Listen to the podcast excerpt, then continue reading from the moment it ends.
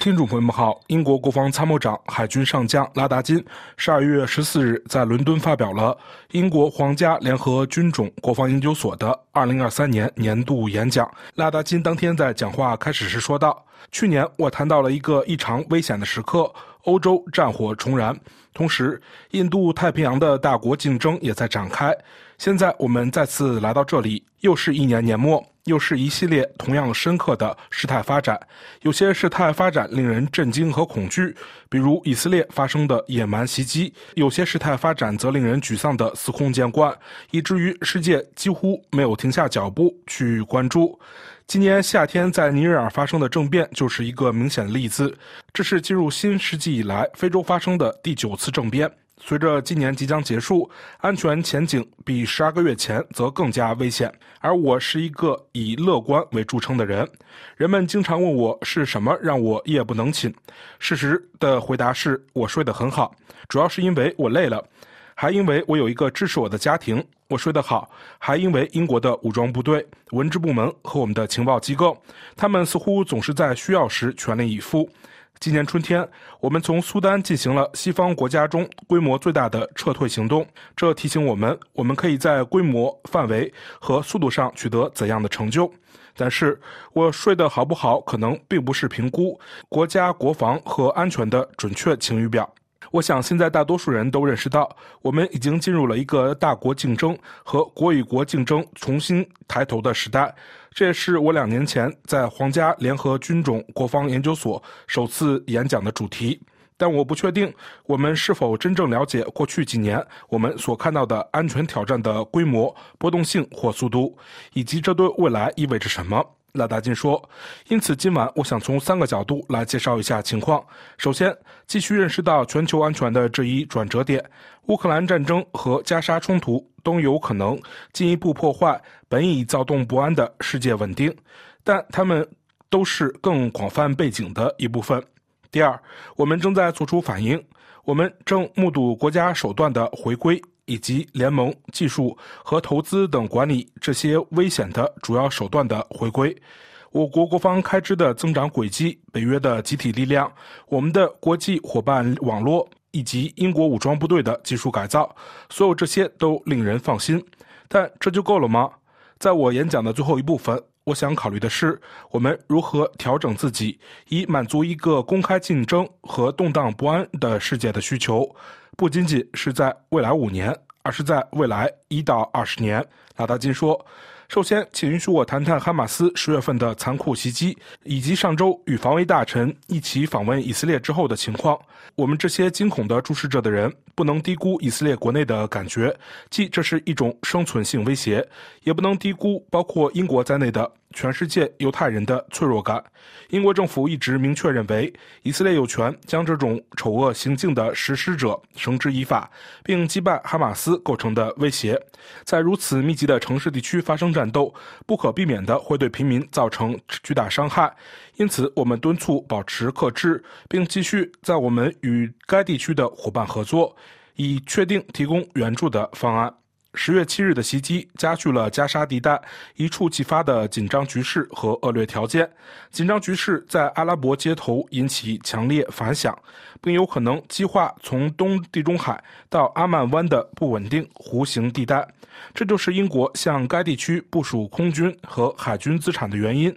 为突发事件做好准备，为救援行动做出贡献，并保障更广泛的地区稳定。整个中东地区的不确定性和潜在动荡程度令人担忧。据我们评估，伊朗并不想直接开战。美国两个航母打击群的出现向德黑兰发出了明确无误的信息，但伊朗对事态的发展感到满意。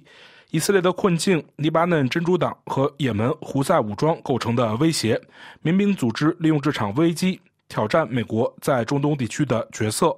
因此，在红海南部发生了多起对国际航运的袭击事件，在伊拉克和叙利亚发生了八十多起针对美军和联军的袭击事件。美国表现出了值得称道的克制，但有多种情况可能导致危机升级。我们的海湾伙伴感到紧张，他们认为西方国家多年来缺乏广更广泛的参与，更具体的说，缺乏对两国解决方案的参与。纳达金指出，所有这一切都非常严重，值得世界各地负责任的国家予以关注。但是，十月七日引发的不稳定并不是孤立发生的，其背景包括对世界秩序更广泛的挑战。它与西巴尔干地区日益紧张的紧张局势同时发生，台湾海峡和南中国海的对抗加剧，平壤发表更加好战的言论，非洲局势持续动荡。旷日持久的领土争端再次爆发，最近一次是委内瑞拉和圭亚那之间的争端，还有俄罗斯在乌克兰的持续侵略战争。经过两年的惨痛牺牲，普京应该清楚，乌克兰人民绝不会允许自己的国家回到莫斯科的轨道。然而，普京总统却不顾国际稳定、乌克兰和本国人民不断付出的代价，一意孤行。是的，乌克兰的反攻所取得的成果低于预期。事实证明，俄罗斯的防御比预期的要强大，正在与一支公民军队作战。他们都是三四十的男子，在家乡有家庭。乌克兰对他们的生命十分谨慎，我们也会如此。这充分说明了俄罗斯和乌克兰领导人截然不同的态度。但领土并不是衡量战争进展的唯一标准。关于所谓僵局或长期战争对俄罗斯有利的说法过于肤浅。俄罗斯的困境没有得到足够重视，乌克兰的成功也未得到足够重视。普京也不是什么战略大师，他试图将俄罗斯的能源出口武器化。但欧洲国家的回应是减少对俄罗斯的依赖。他试图扣留全球粮食供应，但世界各国以黑海谷物倡议作为回应。他试图用不计后果的核威胁来胁迫西方，但这引发了包括中国、印度、沙特阿拉伯在内的全球谴责。纳达金说。现在，普京被国际刑事法院通缉，他遭受了未遂政变的打击和羞辱。克里米亚不再安全，俄罗斯黑海舰队四散逃亡，他不得不在乌克兰保留四十万军队，以守住已夺取的领土。他不能下令进行总动员，至少不能在明年大选之前这样做，因为他担心自己的人民会如何做出反应。而在国外，普京就像一个锅盖头，无法依靠国际支持，因为俄罗斯在世界上几乎没有真正的朋友。普京越来越像一个自己制造的囚徒。但是，如果说他的第一个灾难性错误是入侵乌克兰，那么现在他正犯下第二个灾难性错误。俄罗斯经济正被扭曲得更加不成样子。俄罗斯公共开支近百分之四十用于国防，这比卫生和教育的总和还要多。而我们上一次看到这样的水平，还是在冷战结束、苏联解体的时候。这对俄罗斯及其人民来说是灾难性的。与此形成鲜明对比的是，泽连斯基总统谈到了一个新的乌克兰，一个适合其英雄的国家，一个正在走向加入北约和欧盟之路的国家。这个国家代表了俄罗斯所没有的一切：自信、充满活力、民主。创新向世界开放，一个受到国际社会尊重和为拥护的国家，一个有未来的国家。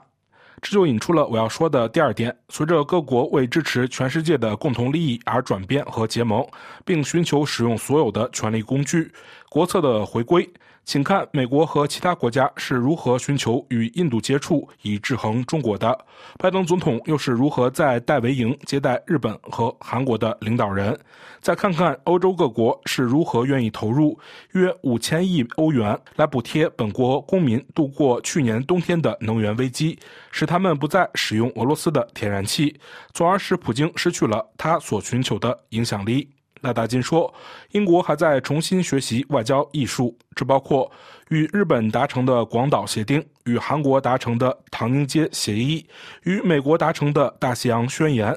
向加入北约的瑞典和芬兰提供安全保障，领导联合远征军，以及在布莱切利公园主办的人工智能峰会。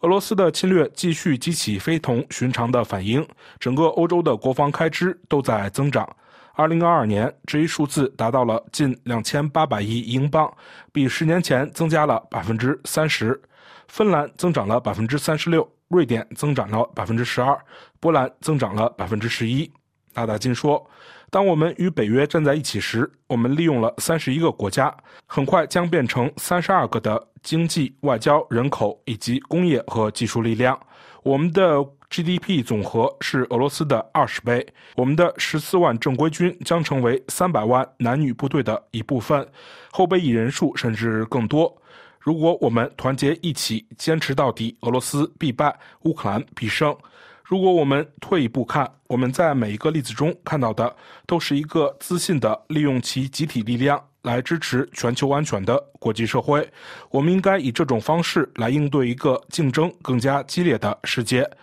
拉达金说。如果我们将目光投向军事工具，我们会看到，相对于俄罗斯和我们面临的更广泛的威胁，英国武装部队正变得更加致命和有效。四百亿英镑的土地投资计划意味着我们可以调整军队的方向，以应对国与国之间竞争的挑战。目前，百分之八十的可部署部队与北约保持一致。明年将有一万六千名士兵部署到欧洲。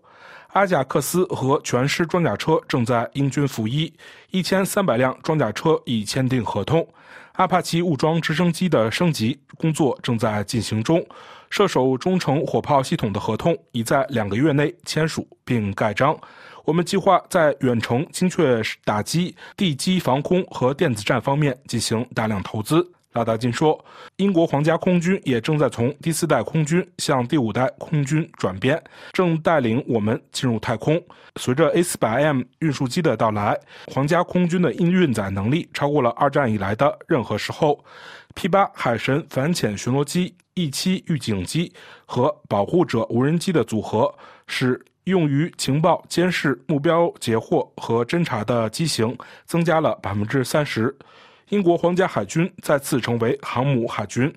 伊丽莎白女王号和威尔士亲王号今年秋天都将出海。英国皇家海军陆战队正回归其突击队的本源，